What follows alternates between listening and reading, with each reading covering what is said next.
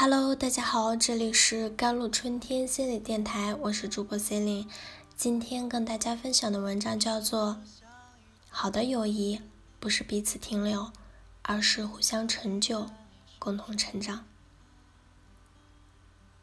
前段时间有个发小结婚了，这个消息我竟然是通过其他的朋友才知道的。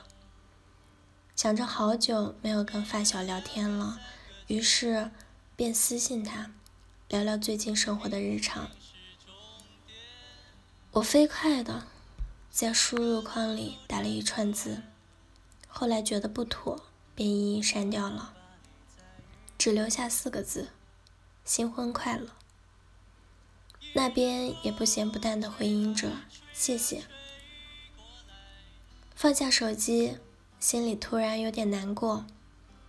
曾经一起长大、无话不谈的朋友，是怎么渐行渐远，最后只剩点在那之交呢？想起之前看过的美剧《破产姐妹》，Max 和 Caroline 同甘共苦。有一集，Caroline 决定搬出 Max 的公寓时，她向 Max 保证自己还会是 Max 永远的好朋友。Max 却说：“分开后的第一周，我们可能还会挤出时间每周末一起喝一杯咖啡。过了几周，你就有别的事情不来，我也有事情不来。然后接下来的六十年，我们都不会再见面。距离太远，有时候产生的不再是美，而是隔阂和疏远。”除了距离之外，三观的变化也会让人的关系变得疏远。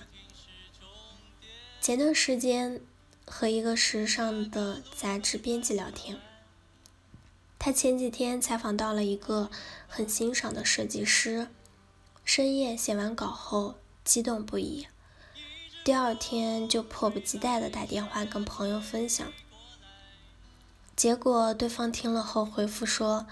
就为了点加班费，也不至于熬夜工作到那么晚吧？他听后很难过，努力工作的成就感被优秀的人打开的眼界，在朋友的眼里只是为了加班费。当两人的生活方式和追求都已经不再相同，阅历和观念就会成为彼此友谊间的一道墙。知乎上有个很热门的话题：为什么你和好朋友渐行渐远了？底下的很多回答都举了自身的案例。其实很多人都不愿意承认一点：有时候你认为是别人刁难自己，其实往往是你的成长跟不上别人的脚步。你们不是一个层面上的对手，没有势均力敌。来维持双方关系的动态平衡。我记得奇葩说有一期辩题是这样的：交朋友要不要门当户对？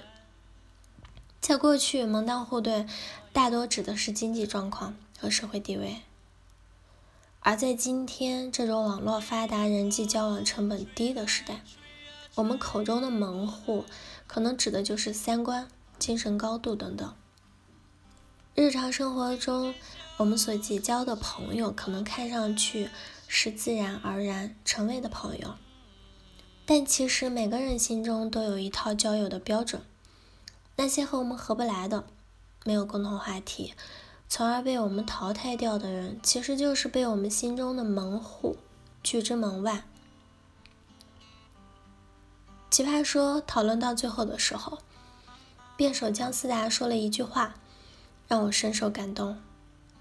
如果我真的很珍惜你，想和你做朋友，一直做下去，那么，我希望在明天，更好的我的身边是一个更好的你。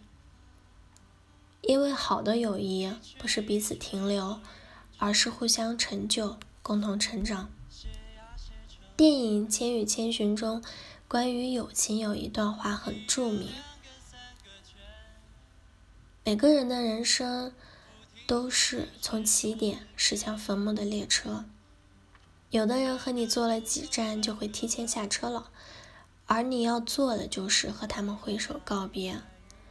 若是遇到一起坐到了终点的人，那就是莫大的幸运。如果身边有这样的朋友，请你一定要珍惜。好了，以上就是今天的节目内容了。咨询请加微信公众号 jlct 幺零零幺，或者添加我的手机微信号幺三八二二七幺八九九五。我是 c e l i n e 我们下期节目再见。